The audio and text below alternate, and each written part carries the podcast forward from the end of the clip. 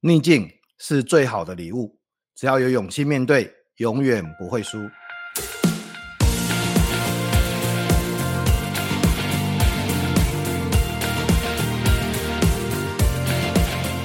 各位听众，大家好，欢迎收听《永不服输》的 Podcast，我是主持人福哥王永福。让我们透过接下来成功者的失败经验，来打开逆境这份礼物。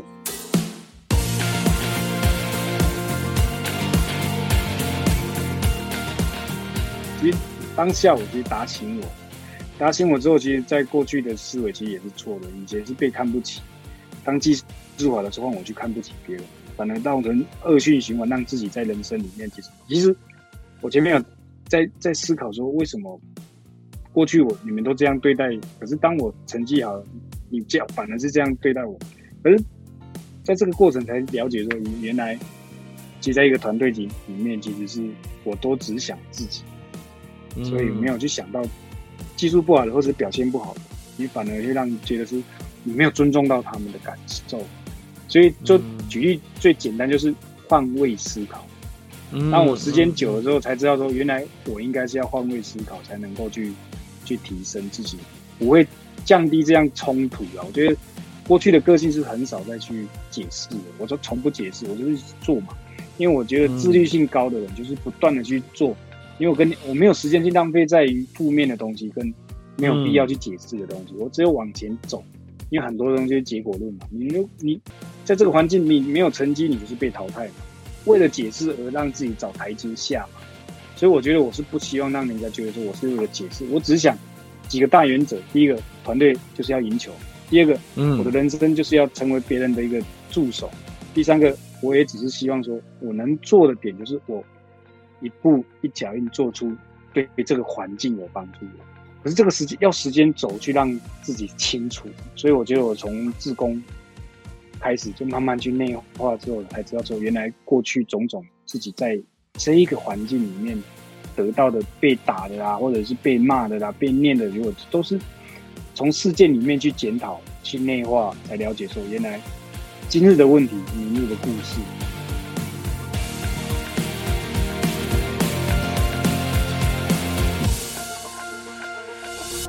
那今天很开心啊，又跟呃大家在空中见面的。呃，我们今天邀请的来宾呢，是一位非常知名的呃选手，知名的球星啊，也是我的好朋友老邦冯圣贤。我们欢迎老邦。胡哥，各位听众，大家好，我是老邦冯圣贤。耶，直棒明星，那个前中职的呃新人王，然后这个。呃，四度金手套奖，连续五百五十六场出赛，一直到手骨折才没办法出赛，这样，我是这我知道。然后退役后担任过教练，也是这个目前呃唯一哈，唯一要有选手资历的中职的秘书长哈。然后也是首位哦，第一位获得博士学位的职棒球员哈。前两年我们刚见面的时候，我还被 gay 到这样子，就就是因因为那时候老帮刚毕业没有多久。对，你还记得吗？那时候你毕业，然后我们在台大见面这样子哦。对，你还给我加油，因为博士确实是真的不简单了。但是我给你加油的点，其实就是从失败里里面去读成功的因素。因为我先成，我从失败之后到最后学位的那个过程，其实是蛮辛苦。你多久啊？我其实考了五次才考上，所以对，我知道，我知道，总共十年。但是在最后学位口试的时候。我看到你的还比我还轻松一点。我你让我学会口试是被骂了，被念了大概两个半小时有啊。然后最后说三个月没有改善的话，重新研究。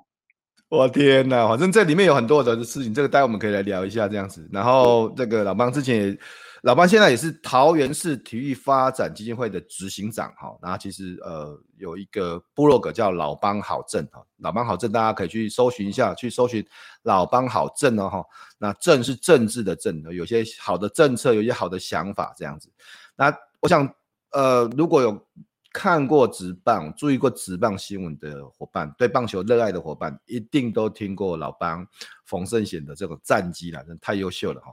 然后，但是可能有些人可能不一定知道，他其实有写了一本书哦，就是《铁鞋的翅膀》这样子。那老帮也是早产的，他小时候穿铁鞋哦。那职棒之路是从泪泪水开始，这个大家我们都可以来聊一下。这是为什么我们今天下的这个 slogan 就是铁鞋棒球博士啊、老帮冯圣贤这样子哈。那我们今天谈的是这个老帮，嗯，我我想老帮应该可以了哈，就是我们应该我应该不用叫你冯博士吧哈。对对对对，我比较喜欢大家都叫我老帮就好，因为老帮其实比较，因为我比较喜欢接地气。对，老帮老帮以前在台中，台中长大的吧？对，我台中太平国小。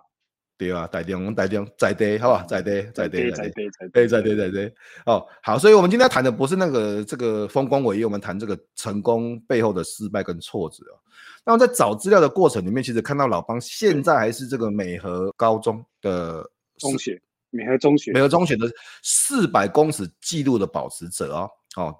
目前也还是哦哈，所以你一定你看又是职棒选手。又是这个金手套，又又是这么这么优秀，一定一定从小就超厉害的，然后体育超强，是这样的意思吗？哇，福哥，这个就是讲到我内心最深处的，不敢去跟人家分享的那一块哦。其实我五岁才会，为什么会铁鞋？我五岁前是穿铁鞋，然后因为我是早产的，因为我的髋关节是外翻，所以外翻之后他是没办法站立，因为我上面还有一个哥哥。嗯，所以哎，奇怪，我妈都说奇怪，我到一岁多怎么都还还是趴着，所以就照着找医生看我。嗯、因为我一岁多时候爸爸就过世了嘛，所以就被丢去，妈妈也没办法养，就是能力不足，就把我丢在隔代教养的一个家庭里面出来。雾峰，所以到五岁，对雾峰，然后就穿着铁鞋啊，就这样，然后到学校的时候，其实我觉得大家会觉得说啊，你职棒球星应该都是。身材条件应该都是一级棒的，我跟胡哥报告一下，啊、国小毕业，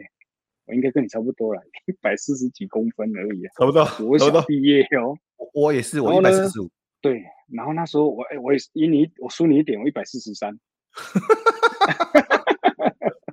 但是但是其实其实我在讲说，我第一第一次，我觉得我妈妈那时候在问我说，因为我妈妈那时候是一个月都会来看我一次的，那时候我就想说，哎、嗯，我以为她是跟我开玩笑，我说。你打棒球，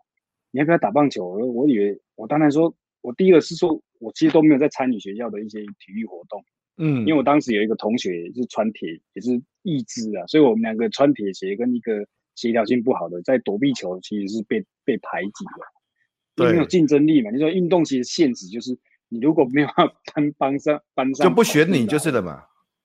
我就是在旁边，一定在开始在选人的时候。我自然就退到最旁边了，有没有？最角落的那一个，就就陪着。还有那时候有一个同学，我记得我在我印象中应该是叫一个一个建国，然后穿一个就穿一个义肢，然后就我们两个就是好，我们那个年代其实都在玩弹珠，有没有？挖洞那个弹珠的那个状状况下，最最最满足自己。所以，但是受伤之后，就是打棒球其实都不是我条件好，而是我是想跟妈妈住而已，才进入棒球这个圈圈子。但是，嗯嗯、但是关键是，原来我进去打棒球之后，我才说，我真的后悔了。因为所有的人都都打棒球都很协调性很好，丢球都很好，结果我只是跑步跟一个像鸭子的人在跑的人，你觉得他会协调性好吗？那第二个，他投球又那么瘦小，其实就到最后都是冷板凳，连报名的机会都没有。嗯、我还、嗯、我记得我。我在一九八八年落去威廉波特，结果我一次比赛都没有。我是蛮幸运，是因为他不用明星队，所以我第一次的国手是很简单的，是跟着大家一起去的。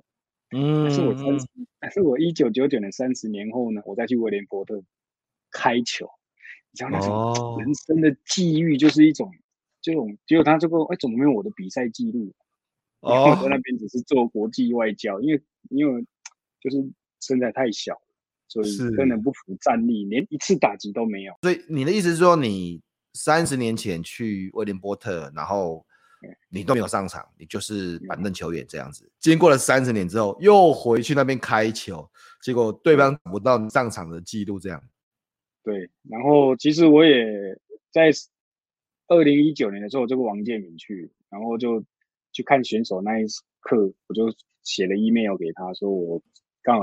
可以有到滨州，我是不是刚好是威廉波特，我就去，是不是可以重返去看一下？结果他们就很乐意的帮我安排开球。当时是没有国台湾队，但是只是那种回忆，就我突然间坐了时光机回去了。所以有时候想说，三十年后你怎么可以发生？所以那些挫折，你到三十年后回回想的时候，你会觉得，诶，如果我是先发球员，那种温度就不会觉得我三十年后再进去的那种温度是不一样。嗯嗯嗯，对，对，所以所以所以经过了三十年，很多事情你当初你完全都没有想到，所以大部分的人不晓得，原来你以前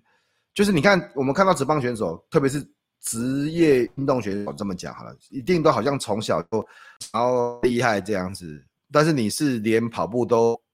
没孙鸭，你的书上只呃鸭子跑步，对，其实，在。你知道小时候在那个阶段的时候，其实现在讲起来这就是说算霸凌，可是，在小时候他不算霸凌，它是正常的一个一个事情来讲的时候，你你就从你的身材，你进入运动场上的时候，其实就是一个现实面，你没有成绩就什么都没有，那你又没有办法再给球队一个战力，你不是先发的话，你就是被，其实说说真的是被霸凌的那一种角色啦。那第二个，其实我那时候还是星星之火星出来的时候，我才是。我就是每个每个剧情出来，我就是要去承担这一些，这在生活上面就会遇到这些状况，所以，嗯，所以当时我就是我非常的后悔，说我为什么要来打棒球？你有你很后悔，那时候你很后悔。我其实我是很后悔的，为什么我要来打棒球？可是因为只是想说跟妈妈住，可是我过了三个三三三周之后，妈妈也没时间照顾我，就把我丢进去学校宿舍了，所以。嗯当时那时候状态，我觉得棒球是是真的是没有办法，我觉得是蛮后悔，因为嗯，没有没办法得到自己可以可以觉得很值得骄傲的那种感觉。其实就是在这种逆境的时候，嗯、我不知道，因为单亲就被看不起，又要被笑，然后又丢不好，然后又没办法下场，然后到最后我跟妈妈说，也不敢跟妈妈说，哎，我想要放弃也不是，所以。所以在种种的因素，我也不知道怎么办。我只我记得我妈妈那当时是刚好发生是是类风湿，然后所以她身体一到冬天就痛，所以我们变成反而不敢跟她讲我现在学校发生什么样的状态。其实那时候我觉得小时候我觉得很痛苦，很痛，真的，嗯嗯，那种痛苦真的是，我可能也是因为这样的一个状状态之下，其实就是一直在。怨自卑心一直作祟，所以我觉得运动其实是给我很大的，前面是个人蛮蛮蛮大的挫折，所以就从很多的压力开始，而且这么讲，你是你并没有拿到很多的好牌啦。如果你你这么讲，就你你你你拿到牌不是好牌，是烂牌，一堆烂牌在你手上这样子。对，所以所以我觉得我只。到现在我只记住一句妈妈给我的话而已，就是说我们是单亲家庭，不要成为社会上的问题。其实这一这一句话一直是在我身上，所以我才说，不然早早就被欺负的时候，你应该是要还去挖一个大洞诶，盖给你剥好一块，类似这种叛逆的那种。其实，嗯，妈妈这一句话是影响我一辈子的，所以，嗯，还好这一句话是在我身上的时候，不管遇到什么逆境。其实就不要学坏哦，不要成为社会上的问题。哦、其实到后面才慢慢才知道，原来小时候在打球，其实身材蛮重要的。所以我我觉得身材不好，在小时候的时候是非常辛苦、非常辛苦又非常痛苦。啊、哦，所以我觉得，只有那种感觉我，我我我以为那时候其实造就我自卑心的时候，也造就我什么，知道吗？我被人家看不起，但是我就是想尽办法把自己打好，把我练好，练到换成我变成我看不起别人，就变成是 就是变成恶性循环，你知道吗？所以所以我觉得，结果当我有一天我真的身材抽上来，速度苦练也练上来，成绩也打出来，但是也不快乐。为什么？因为就是我刚才前面有讲，当我被。我就是要打到换我来看不起你，可是这样的话反而伤得更大，所以我觉得这种挫折感其实是在我当二十四岁之前，我还是这么挫折。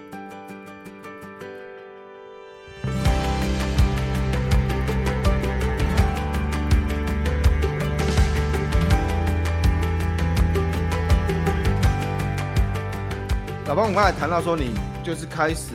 因为那时候都被笑，然后后来你的自己身材抽高了，然后速度也练起来，这样换你笑别人啊，所以之后是发生什么事情？其实，在之后在在过程当中，其实就是变成，当然你成绩出来的时候，其实反而是会被同才的排挤的，就会觉得说啊，你做臭皮，哦，啊，你做臭皮，我讲，就是说，我记得我在我记得我在台体毕业的。毕业典礼的那一天，我三专在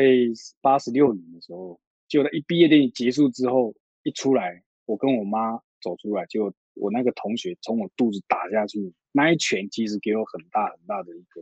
的一个唤醒。然后我觉得说奇怪，哎、嗯，你怎么会打？其实你知道那种感觉，因为我当三专一就去当队长，对，他、啊、整个都是队上的第三棒，又是最快的，所以反而变成说，国手当了两年，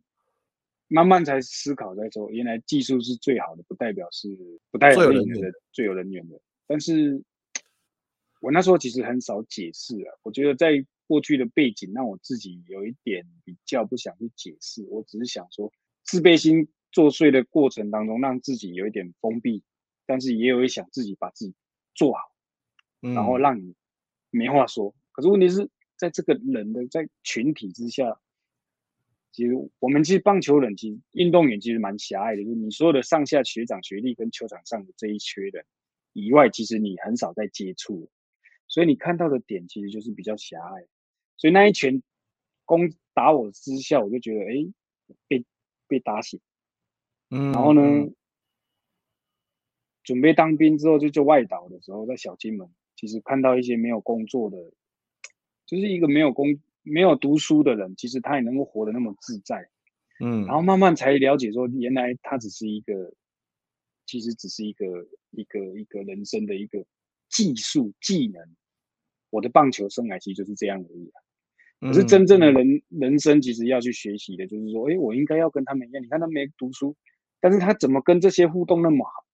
嗯，所以慢慢才知道说，哎呀，原来做人。是比做事来的重要，嗯，所以才慢慢才不容易啊，其实真的不容易啊，因为因为因为你要去想说，你最最早的时候是被排挤的嘛，是被甚至被嫌弃，这么如果我这么说，甚至被嫌弃，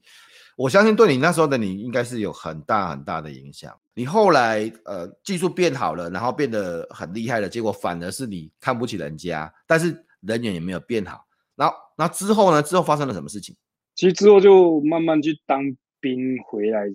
因为我去陆光队、国家队之后，慢慢去思考说，哎，其实自己技术好，其实比我技术好的更多嘛。所以反正是，其实在这个你只是在你的球队技术好，可是你到国家队的时候，不可能是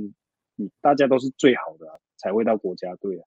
嗯，所以呢，慢慢从国家队里面从培训啊，慢慢去了解说，其实在这个过程，我其实一直在思考说，运动员他的价值。以这我是二十年，我是二十年才开窍的时候，我才知道原来我那时候其实就是一个思想法，其实就是比较狭隘的。第二个就是说跟人的接触跟学习不足，所以慢慢才跟一些前辈们，就是运动员的前辈们去聊的时候，才知道说啊，你这一块其实就是人家所谓的那时候也就讲说，年轻人终究是年轻人，这一句话 电影里面就会出来。所以你就会慢慢就会可以体会到说，哎，其实技术好，它只是一个区块。可是我觉得是在智慧，你的人生的经验累积、接触的人又不一样的时候，他给你一些比较好的一个建议的时候，你就会慢慢有一种提提升了。可是，嗯，当当我真正可以走出来的时候，我跟福哥报告，我其实是接触了早产基金会之后，对，我，我知道你在那个那个部分有很多的投入。投入，然后帮他们做很多。对，因为那时候妈妈才告诉我说，你应该就是，就是我是早产嘛。那我说有一个机缘，就是去跟服务的早产的基金会一个日阅历的阅历的一个合作之下，开启了我做早产的志工的一个一扇门。那第二个又增加了，嗯、又加了曾文成曾大哥，他女儿也是早产，所以慢慢，嗯、其实我那时候其实，在职业最不喜欢的就是把我自己的弱势去告诉别人。为什么我不需要人家同情？因为职业运动选手，如果你要让人家去同情，其实是代表说那、啊、你就同情你，就是代表你可以打好打坏一点，你有理由。其实我觉得我是跟一般人一样，所以我变成说，我不希望让人家来可怜，但是我也把自己慢慢去修，因为我觉得当志工之下，你就可以慢慢去体会说，哎，其实在这个社会不是只有在这个区块好就好，而是让更多的人去认同你是从你先做了，不用解释，做完之后慢慢就会人家时间久了就可以让你感受，但是唯一的东西就是 学习。以前只有在球场上的学习，嗯、其他的学习就是不用。我已经很厉害了，嗯、那就变成反造成你在你，你真的很厉害的啊！你是真的很厉害啊！你事事 接手到，不然是怎样摇？不然是要怎样？你说没关系啊，中职新人王啊，对不对？你已经很厉害，是是真的很厉害啊！对啊，所以福哥，你看我，大家在在数据看成绩上好像很厉害，可是有没有是我当下的时候，我怎么进来？我漏接进来，大家都掌声进来，我是被骂进来。嗯，所以如果没有这个漏接，我不会有这个四个金手套，因为这个人事物都要在里面。为什么？人我漏接了，我要遇到好的教练来帮我提升，那我走出来。悟的话，是的悟是的话，其实就是很简单，你每天要练习啊。你每天就是变成以前练两百颗就觉得我够了，可是当漏接之后，你没有理由，你变成两千颗以上。啊，这个我要打断一下，这个我要打断一下，因为有些有，当然我相信，如果是棒球迷。都知道，刚才现在老帮在讲漏接是怎么一回事啦。啊，棒球迷都知道，但是有些如果不是棒球迷，就不见得会了解这样子啊。所以，呃，所以既然谈到漏漏接这个事情，我相信我相信这个事情是老帮常常会想到的事情这样子。然后可以跟大家分享一下是什么样的漏接的这个事情吗？我我在一九九九年的时候是一个亚亚呃两千年奥运门票的一个资格赛赛，就是亚洲资格赛。那资格赛的时候，刚好我在一个关键时刻跟日本队的时候有一个漏接，漏接之后其实就是被骂到不行，嗯、就是叛国贼啊，就是一直。其实，在平常练习哦，你你打一千颗哦，你不一定会漏。对。可是在这个关键时刻，连我也觉得怎么可能会漏，结果真的漏了。对，内野飞球，然后九局九局的时候，然后他就是我们领先，结果漏了之后被追平，追平之后被再见安打就输了。嗯，输了之后，其实所有的国人就是因为九一九九二年银牌之后就没有再进入奥运。对啊，最有接最接近奥运的就是在这个时刻。对啊，结果漏接了，漏接之后其实也刚好我又进入职要进入职棒，所以整个报章媒体照理说。如果你是选秀状，我那时候还没有选秀啊，那我还好，对我都会开玩笑说，我漏接了，我还好，我先签了职棒的合约，要不然我 不找我就还就漏接就就没有个好的工作了，对不对？对，所以那个时候其实是你你整个棒球的生涯，那个时候是你一个非常大的低谷，这么说好了，因为我知道你后来啊是哭着离开球场的，然后你。你那一一两个月想到就哭，想到就哭，想到就哭这样子。福哥，你你回想一下，二十四岁哦，从小学四年级到四岁，好不容易当国手，又可以有奥运资格的舞台，又可以带第一次带妈妈去国际赛。对，第一次那时候妈妈因为妈妈呃很少看你比赛，然后你特别第一次带着妈妈要看你国际赛的比赛。对，我知道这个这个部分，然后非常集一切的这个，你看，从以前这个穿铁鞋到现在已经变成国手了，在国际赛、奥运资格赛赢了就进奥运了，然后你漏接了，漏接了，然后就被骂了，骂到最后也跟福哥报告，这就是我的人生。为什么？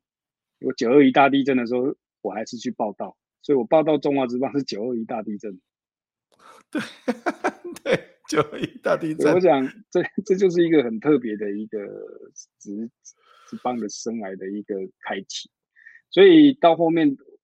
可是，在前五年，你会觉得当下这前两年，应该是说前两年，你会觉得我我也不知道未来在职棒场上能够有多大的表现。那反而只能日本家人人帮我带出来，就是他就说没关系，你就因为他们看太多了。他说：“其实你这是一个阶段，嗯、另外一个阶段你要从你的职棒的阶段重新开始。嗯，那、啊、这个最好的元素就是你要自己要去克服它。所以他就举个例，就是你把它当成一个白纸去彩彩绘，哎，彩绘之下其实就是，嗯、其实他只是在鼓励你说不要再一直往下沉了，你就是不断的去练习练习练习练习练习练习到自己不会去想了，那你就可以走出来。其实这句话其实很简单吧，嗯、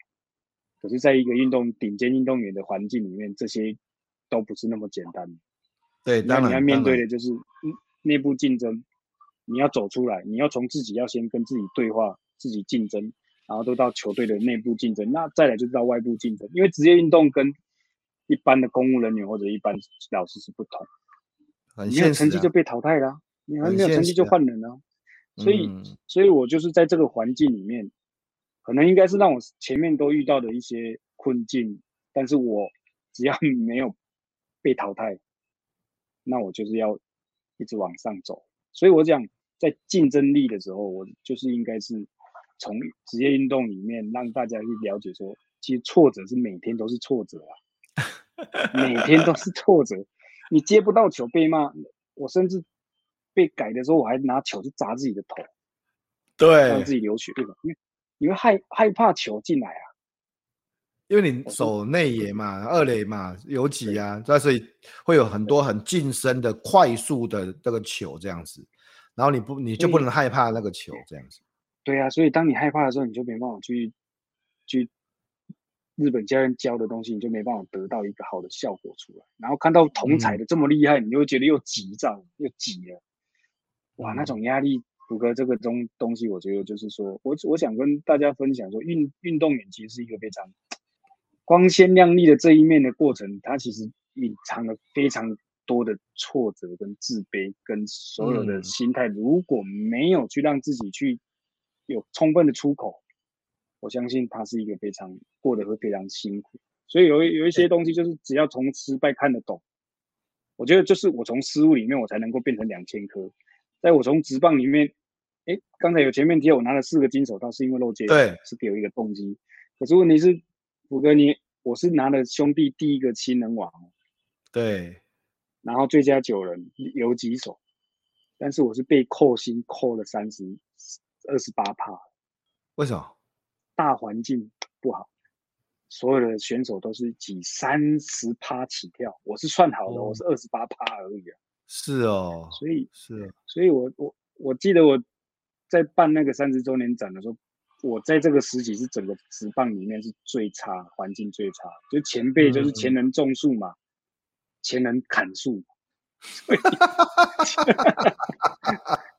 因为你我这个是职棒的黑历史，但是这也没办法。对的，我知道。因为好的环境，但是当我们在这里的时候，我其实我很庆幸的是，因为我来我来到兄弟巷，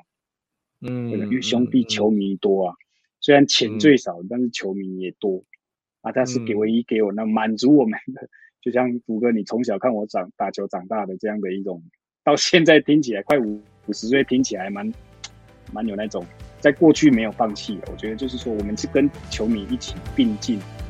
所以他们可以感受到，运动员其实是一个蛮有趣的工作。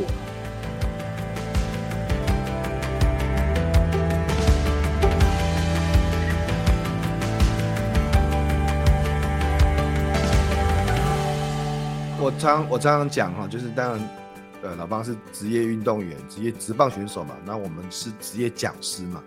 那我常常讲说，职业选手没有不好的职业选手啦，因为不好的都被淘汰了。淘汰就是这，对，对，这是一个很职业选手之所以之所以没有不好的，是因为不好的都被淘汰了。他很他很实际的，他不是因为我比较厉害，不是不是，因为我还活着，只要我还活着，就是我很厉害，因为不然我的市场在。第一时间就会淘汰我，这样这很不幸啊！因为我们在当讲师嘛，我们在不同的企业这样子，你只要一堂课上不好，对，对不起，你得再见呐，你得再见呐！我我我不会跟你讲啊，你我给你第二次机会啊，我是啊、呃，一定是今天你可能心情不好，没有那种事情的啦。我相信职业运动员真职业职棒选手每天遇到的压力一定有很多我们没办法想象的事情，包括练习啊，包括像你说你拿那个球砸自己的头、欸，哎，砸到流血。然后告诉自己说，这我都不惊，我是在惊啥的？所以，所以，所以，对，有有很多的事情是我们没办法想象的。但是这个也，我有时候常常是从因为我自己也是职业选手嘛，在讲师，在教学是职业选手，在企业内训是职业选手，所以我每天站上台的那一个瞬间，台下坐的是谁？呃，是那些插着把手插在胸口的人，那些每每天跟你讲啊，我看你多高，我我看你多高高，我看你多厉害啊、哦，那每一个挑战，其实这是个职业选手每天会遇到的事情，这样子。但是，但是我觉得最棒的就是，就是呃，老帮在那一个。漏接好，其实虽然我对这个事情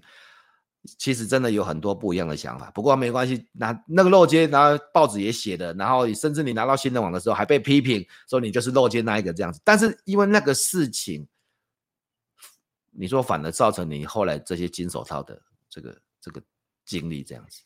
对，我觉得我们其实到后面是内化变成说失败其实是是你成功的养分嘛。如果没有经过失败，因为打棒球其实就是，我就跟福哥请教一下，七次失败三次成功，在职棒里面他是算优秀的打者，所以你看你把它变成一，优秀三成啊。可是，在台湾的，在有一些一般人就觉得失败他就走不出来，嗯，一次的失败就走不出来。可是我们就是七次失败，失败，对。十次上场里面七次会被三振呢，会被或是会被接杀了，我就是上不了垒哎。对啊，就像我们一直在思考说，其实，在总冠军赛的时候，大家为什么会会想总冠军？因为大家印象最深刻，所有的比赛就是为了总冠军。只要那一个石破天惊的一支被记得清楚的安打，你让球队拿到总冠军了，那谁管你前面有没有下场？嗯嗯嗯。其实这就是职业运动它的在有趣的地方，就是在你你你不断的只有提升自己，你没有被淘汰。嗯那你怎么让这个舞台一直维维系？因为取代你的很快了，哦，取代你的更快，嗯、尤其在大联盟更不用讲。那台湾的职棒其实运动场上其实都一样。我觉得就是在于说，我们的心态其实是非常重要。就是说我那时候如果我放弃了，福哥，我如果真的放弃了，怎么会有老帮？怎么会有一个棒球博士？所以用时间轴去把它回想过来，还好我没有学坏，因为我被看不起，我没有去找。找一种被可怜的，然后一个安全感的，然后去学，因为学坏的一个动机一定是什么？就是找那个安全安全感啊，就有人有人挺你啊，啊找同对啊，我都听了呀。啊，但是在这个社会里面，挺得起那我归野，一点不归野嘛。可是如果还好，我周边的人、嗯、其实只是它是一个正面的话，你慢慢就会带出来。可是因为我妈妈给我的价值就是。我那时候其实我思考讲，我其实也想要学坏啊，没有勇气啊，没有勇气，你知道？所以没有勇气就是说条件不好，你拿什么跟人家？你是当配角，你要么要么做大一点嘛，你又没办法做大，你只是这么小刀这么哈哈。可是如果你 但一样啊，职业运动也是一样，你要么打好一点被看见，嗯，但是如果你没有办法打好的时候，你要去检讨自己为什么没办法打好。你是检讨别人比较多，检讨自己比较多。我那时候其实当下以前在思考自己，在慢慢在在思考的时候，其实被看不起、自卑心原因就是检讨别人比较多。嗯，可是当慢慢你会从自卑心走出来之后，你就会反而不同的方法，你会去检讨自己更多，然后会去换位思考，去看到一切。诶，其实是这样，然后就不会去，真的是一句话就是放大自己的缺点。缩小自己的优点，我想这样的话，你在训练的过程当中，或者是你看到一些挫折的时候，或者看到别人，我觉得团队运动我漏接了，人家会骂你。可是你当下你骂人的时候，有一天你遇到的时候，就像我这样，我以前也是常哦，你哪漏接啊？他、啊、就明明的心也掉诶，结果换到我们身上的时候，那就是 看你怎么解释，还丢点外，其实就是慢慢运动，其实就是跟生活越来越接近。但是我所以我才说。很多东西其实真的是从自己内心去去感受，从这七败、嗯嗯、七次失败的过程当中，你去思考说这七次失败你怎么失败，嗯，然后再来去讲说你失败之后你怎么去，因为大家就简单，就像我这样去补刚那边讲，我们找问题是大家都会找，嗯，你有没有能力去帮人家解决问题才是一个关键，就是你有没有能力去帮人家拿到胜利，你就是战绩战力嘛，因为我们。棒球里面最，我记得一个笑话，我跟福哥分享。台湾的基层教练其实很蛮辛苦的，是。然后呢，他们一个特特特殊功能是什么？特异功能，就把有兴趣的练到没兴趣。有兴趣的练到没兴趣，谢谢你哦，谢谢你哦，直接直接把它磨把它磨练掉这样子，直接磨练掉这样子。所以我才说，这是运动也要让，这就是创业思考跟沟通。所以这才说，运动其实你用身体其实是很快的，但是你要更上往顶尖职业的话，这个区块其实就是蛮重要的。所以我才说，你如何让自己去去提升内化，其实很多东西是要从自己。去检讨开始，然后从失败中，从、嗯、事件里面找出经验，然后再去分享，然后去用团队精神让自己在，其实就是连结啦。我觉得在在这个过程，从今天前面在讲，我其实很可怜，我其实我不可怜。在十二十年前，我觉得我还蛮可怜的。可是二二十年后，嗯、如果没有这些挫折，我怎么会有跟福哥来分享给大家？这个人。成功在哪里？我是因为我没有成功啊，我只是觉得我比别人家幸运，我遇到比别人比较早遇到困困境了，嗯，然后后面才知道说我这个困境回来之后，我其实我欠缺了一个东西，就是学习。为什么我会读博士？不是我很会读，而是我在十五年前，在这个体制里面，大家都说棒球，哎呀，棒球其实你不要吵到同学就好了。啊，其实慢慢才知道我体育班或者说体育专场就是那边很差的，地方？哎呀，立了立了，对，所以我在这十五，对他十五年之后，我觉得我我不能在这，我要弥弥补这十五年没有办法在课堂上学习，所以我嗯，我就都定下自己说我要终身学习，然后跟大家一起学习。我觉得在一个社会里面，其实我们是跟大家是一样，虽然是职业运动，我们只是比别人家体格比较好看而已哦。嗯，因为你要往，而且那是练出来的，你那个还是练出来的，你还还不是天生出来的，是练出来的。可是我也我也跟福哥福哥分享，你看现在很多很多人都是一直在运动，大家问我说，为什么不运动？我用草高，你那用草高给惊，我就那个运动的，就是这种感觉。我了解，你你你你边练，你你亲你用倒卡拉拉就赢我那边，你边个练啊？谢谢你。哦，你已经练足济啊！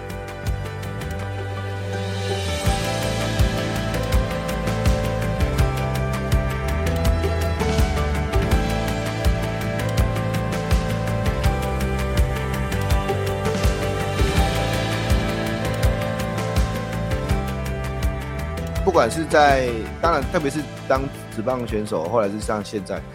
人人生总是有高潮低潮。你低潮的时候，或是心情不好的时候。比较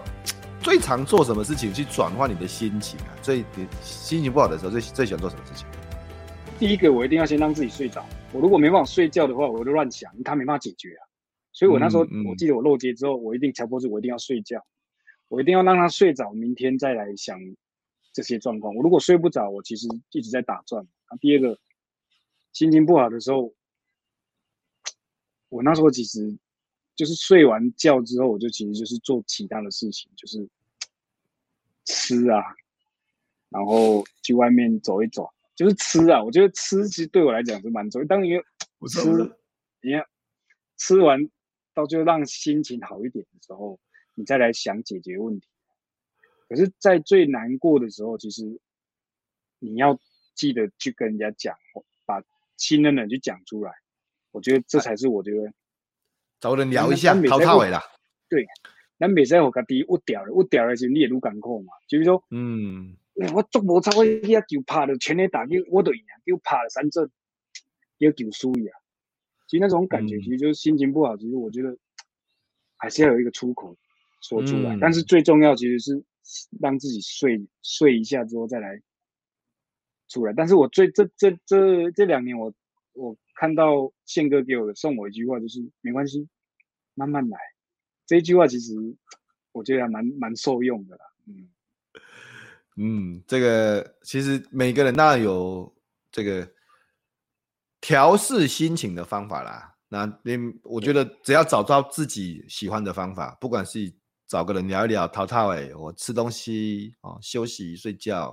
反正就是还是要有方法，然后度过那一段时间。其实我觉得，我觉得当然听你的，对啊，对啊，不要伤害自己，这很重要。就是因为这个对这个事情没有帮助嘛。但是我觉得今天访谈老邦，然后我听到了两个重要的事情。是第一件事情是，你看现在现在的职棒明星呃球员，大家看到的这种哦跑步很厉害、体格很健壮的老邦，最早是从穿铁鞋开始，小时候是在地上爬，后来要矫正要穿铁鞋，然后跑步像鸭子。被笑、被霸凌，如果这么说这样子，然后只是因为自己觉得不服输，所以把自己练成你笑我，现在换我笑你 这样子，结果结果不管是我你笑我，或者我笑你，都好像是太过极端了这样子啦，所以都慢慢的才修正回来成呃现在的样子，因为大家都学习的过程嘛。那后来又呃准备转职棒之前的一个重要的比赛一个。重大的漏接，这个漏接甚至被写在新闻、写在报纸，全国都在谈这个事情，这样子。然后，对啊，留在你自己身上也蛮大的一个磕痕嘛。后来，后来是经过那个神元教练的开导，一张白纸，职棒重新开始这样子。然后，也因为这样一个重重要的漏接，变成是你苦练、狂练，从两百个球练到两千个球，甚至拿那个棒球砸自己的头。我跟你老会，就我就是不会怕这个事情这样子，然后之后才，你看兄弟像第一个拿到新人网的选手，然后四个金手套，哦，非常非常最佳九人，非常非常多的奖项这样子，然后甚至因为想给自己呃更好的学习，呃，从重新呐、啊、读了硕士。读了博士这样子，还比我早两年毕业，这是这到，这样也要比哦，对，要要要比一下，对，因为你读十年，我读十二年半，谢谢你啊。哎呀，这样我还还赢你一点点。对对对对对对，我是说我还赢你两年半，谢谢你哈。所以你是你赚到啊，是你赚到。可是你看哦，你看这不重要嘛，反正结论也好嘛。我我觉得我觉得是这样子，就是。过程的挫折、挫败，这不重要啊，因为也许因为这些事情才造成了现在的我们啊，这蛮重要的。我觉得，我我觉得，我觉得从每一个过程，就像森林教练给我的，就是人生的彩绘就像一个图画一样。所以我最近也在学画的概念，就是它是我人生的哲学里面给我很大的一个动力。所有的事情在画画里面，他做不好的，你可以擦掉，重新去构图。所以你要做每一个动动东西的时候，你都会去构图之后，去把它做出一个很好的作品，让人家去欣赏。所以变成说，可以影响到多少个人，我们不知道。但是在画画的过程当中，他是开心的。所以没有说你做好跟不好，其实我们其实很简单，就是享受这个过程。所以我很喜欢，就是说跟大家分享说。其实我也想跟福哥报告说，我读博士不是因为这样，因为我跟我妈妈的约定，在这我妈妈离过世的十二年，我在这十二年间，我把我妈妈的精神传下去给大家，那也让大家去看到说，一个单亲家庭，一个隔代教养，然后一个妈妈是一个剪头发的，也就是没有在读书的，然后教出一个儿子，过去大家在十五年都没有在课堂上的学习。然后到后面来，我也拿了一个博士，但是这个博士其实不是在于说老爸很会读，老爸的成就很好，都不是。没有，我只是跟妈妈的约定，很好，然后也希望运动员那时候在跟妈妈的约定是回到偏乡去帮忙去做演讲，说打棒球很重要，但是课堂上的学习更重要，因为你要跟社会的竞争力来得很，嗯，要有接轨。那最重要就是说竞争力，竞争力很重要。所以你自己跟自己竞争之下，嗯、你要让自己去内化说，哎，其实你要有什么东西才让你的战团队能够提升？所以你自己要不断的去提升自己，嗯、最最重要提升自己的最基础的配备是什么？终身学习。所以，嗯嗯嗯嗯嗯，嗯，我想这也就是说，我也希望说，最后我希望企业真的能够看到，看到我们运动员的一个韧性，但是我也希望运动员是多一些主动性的选手。嗯，来跟社会做榜样，嗯嗯，然后让后辈的人不了解说，哎，其实未来运动是有未来的，不是运动没有未来。其实运动的未来，它是可以带给人家快乐，带给人家健康，带给人家欣赏。退下来之后可以影响什么？大家一起运动啊！所以我刚才前面讲的，我现在也要运动，胡哥，为什么要？我我要我要运动，我周边人才会运动啊。哦，真的啊，真的。可是你不，你不，你其实你还好啦，你你你只要当我们的教练就可以了，真的，谢谢你哈。那你已经你随便跑一跑就已经很厉害了，你是纪录保持者。虽然说现在已经变老了，应该也跑不了那么快了，这样子。少来一套，你只要一阵子不跑，你卖改功力管用啊，来去投对吧？虽然是你练个高一边去啊，对吧？来去投。对啊，所以我觉得还是运动其实是就是一个训练，所以为了健康，你还是要运动嘛。所以我们就把它都。我把它内化变成说，我陪大家一起运动，嗯，但是，哎、欸，不过我被改立攻击给他做重了。过去的运动职业选手其实是给我很大的包袱，你知道吗？包袱意思是意思意思是怎么样？是跑得比较慢，你不会比笑吗？对啊，你说你运动专你来糟糕班呐？那那这，你又不是比铁人的，你又不是比，你又不是，你是职棒选手啊！你不，你派头他他只会给，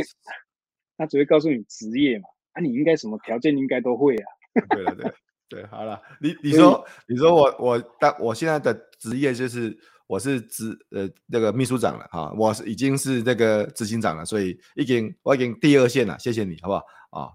我基本上我都照着就搞呀，好不好？我我都见走了是吧？我我我问一下问一下问一下，这个你。做做了这么多的事情，然后呃，这个从以前到现在这样子成长了，这样经历了这么这么这么多的事情，所以你你刚才有特别提到说，你希望你希望就是呃企业可以看到呃职业运动员的他们的表现，甚至他们跟企业之间的连接这样子嘛，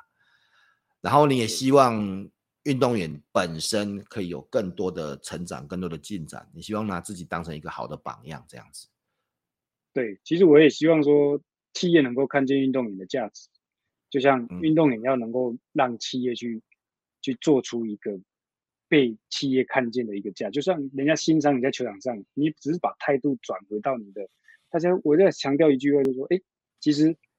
我们在当球员的时候，都想要争取国家队，可是当你退役的时候，你还是要争，你也要为自己争取人生的国手。很不错，争取自己人生的国手。嗯，对，所以我觉得这样这样的方式，你就可以可以感受到说，企业对运动员的价值，那也需要运动员的管理。可是所有的东西其实都是一样的，就是希望说团队合作。嗯、最后就是我一直在最近也在写书啊，跟福哥我也在写一本书，里面就是回顾就管理的一些。我从六点写，就是坚持一个点来写，但是写的过程其实就是很简单，嗯、就是要运动员被看见而已。不是只，我实际上运动员是被看见，但运动员要有一个基本配备，就是主动学习，去了解说这个环境跟这个社会的竞争力在哪里。所以很多东西就是变成我自己也最近也去考，考了大客车，考了公益小船，考了渔船的船员。我有看到，我有看到，我有看到船员，我有看到船员这样子。然后我看到你画的画画的很漂亮，真的超厉害的。你你那个素描，我今年三，我今年三月才。才才学画，然后真假学画，对，三月学的时候，我就跟老师讲，他说为什么你要学画？我觉得我学画让我自己静下来。第二个让我，我我想要定两年后要去做一个画展，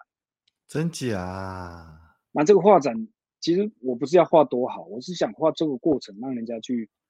去买，之后捐基基金会，因为我自己在想说，我能够帮这个基金会做什么？然后我现在也。也也帮三运学会来做志工，就是说帮这些独居老人，然后善终。所以我觉得就是说，运动也其实有很多东西可以做，因为你借我现在的影响力，嗯、因为我是从你们课程里面去感受到说，哎，其实我一我也是一个影响力的人。对。那我如果是影响别人，然后跟我一起做同样的事情，所以我觉得画画，嗯、你要开画展是不简单的，因为我的能力不简单啊，从画里面得到。从画里面很投入，再来就是这个过程成长背景，所以我觉得从运动员的精神下去持续之下，我就跟老师讲说，我一定要画到二十个作品，但是现在也开始在招一些人来帮我买，所以你要你要自己你要自己画完之后还要叫人家来买，然后有很多人提供一些场场地要让我给我，我说我期望的其实不是在这个画，而是那个精神，而是那个是。对于社会的关怀，然后，然后对于自己内心，其实我一个人的力量结合大家一起做这件事情的时候，它的影响力就会更大。所以我这样就是每一年大家都会有总冠军一样啊。我现在把我的自己的人生的国手，我是虽然漏接了，但是我现在的人生的国手就是在做社会服务的一种精神，因为我觉得当我有能力的时候，我来做。那、这个社会服务其实是从宪哥啦、福哥的课程里面哦，我感受到说这么有影响力。其实我很想说，这个挫折其实只是让我自己更坚强而已。所以，嗯，不哥，谢谢你。嗯不会不会，你请客客气啊，我都不会打断你。但是这个老帮是很客气的，我们就是大家彼此相互学习的。那其实就在访谈之前呢、啊，我我也跟老聊了一下，我说我来说，那是因为我们国家对运动员的要求可能不太不太，我我个人认为是不太正确的，因为运动员就表示他会每天都遇到成功跟失败。每天哦，是每一天，就像你每天都每一天都遇到每一场都遇到成功的失败，但是我觉得我们常常会以一个一件事情，或是啊不要好，比如刚才讲一个漏接就来定一个标签，我觉得这个对职业运动员是不对的。那你怎么不去看 Michael Jordan 有很多球都没有投进来？你怎么不去？你如果说 Michael Jordan 在那个他有你去找一下 Michael Michael Jordan missing 啊，就是他。没有投进的球，他自己就说嘛，他有九千有九千个球没有投进啊，他有他有很多制胜的关键的球都没有投进啊。你如果要这样子看，如果 Michael Jordan 在我们国家，他就会变成这个叛徒哦，罪罪人，叛国贼不会吧？对，不会，因为你你这就是职业运动员，这这就是这这这个工作的事情。那不过好，这个没关系，这个我想之前的这个事情也让老帮自己生转化哈，转化成。前进的动力，然后呃，让自己变成金手套的得主，这样。但从后面来看，这也是一件好事的。我只是说，我们看待职业选手的表现，不是以一个或是一次，当然不是，因为我每天我每天都在接触这个事情，我就是因为很勇敢，每天都会面对这个事情，这样子啊。然后老老帮经历了这一这么这么多的时间，经历了这么多的事情。其实我每次都很好奇，如果有机会啊，因为你平常看很多书嘛，如果有机会跟大家推荐三本书啊，那从你的角度，你会推荐哪三本书？我第一本其实推荐的是曾文成的一个六十岁的我也能完成两百二十六公里的铁人的三项。其实这一本书我觉得是可以可以鼓励五十岁以后就就我我我的运动啊，可是你看一个五十四岁开始。六经过了六年之后就挑战成功，我觉得这这本书可以值得给那些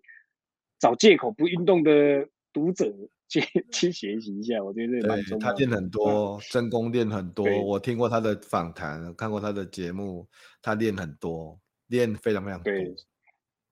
所以所以我觉得这就是我希望推荐给各位。那第二本书其实就是二十七。场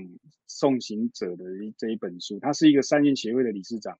所出的一本书。然后从这次二十七场的一个送这些做后事的这些，他们做志工去把他们送做一些很感人的故事的时候，其实这这二十七本其实是让我们去学习如何面对死亡，然后面对自己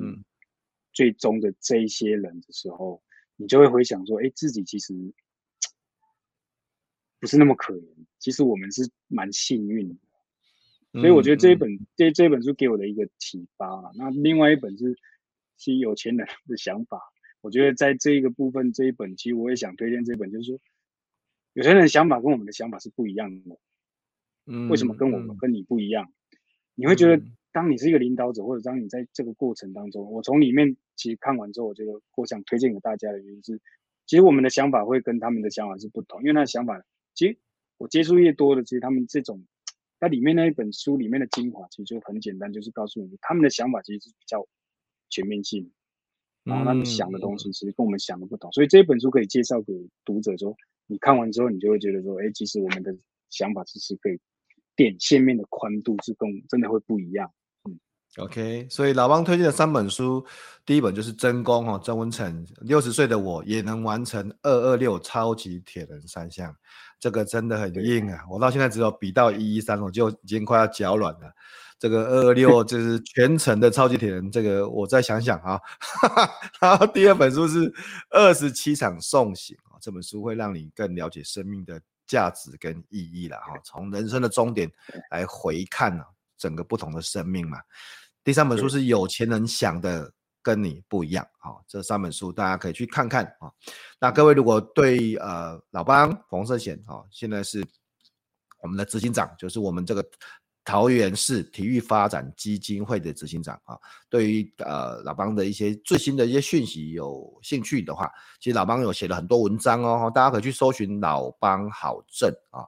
呃政是政治的政啊，老帮好政啊，他推动很多的呃政策，包含像对运动员有帮助的，怎么跟运动职业运动员跟企业之间的结合的一些不同的观点，那大家可以去看一下老帮好政啊，当然呢也很欢迎大家。持续的关注我们福哥来聊啊，包含永不服输啊这个系列成功者的失败经验，还有好舒服啊，我们请作者亲自来聊他自己的书。如果老帮你书写完的时候，我们就邀请你来上我们的节目啊，加油啊！好，然后呃对，然后也也也可以来呃最新的消息也可以订阅我们的福哥来信啊，可以去搜寻一下福哥来信啊，这是一个免费的 email。那我们会把最新的，不管不管是节目啊，不管是访谈啊，不管是这些新的讯息，都公开在一个礼拜有一封到两封福哥来信哦，大家可以去看一下这样子啊。呃，在节目的最最最后面，好，老帮有没有什么话是想对听众说的？其实我我希望运动产业其实是一个未来的运动员更好的延续的舞台啊。然后运动产业其实也希望更多的企业来关注我们运动员。背景的一些选手，其实他是一个可以让他其实是一个忠诚度很高的一些一些员工的一个培育啦。我想让运动员探索来里面给他一个舞台，我相信运动员会做得很好。对，OK，所以给运动员一个舞台，运动员就会做得更好。然后企业也会从里面找到这个职业运动选手他本身的一些特别的能力。跟特别的价值这样子，所以这是一个非常重要的的议题。今天非常谢谢老汪冯胜贤来接受我们，谢谢胡哥来聊 Podcast，谢谢大家，拜拜。谢谢，感谢胡哥，拜拜，拜拜。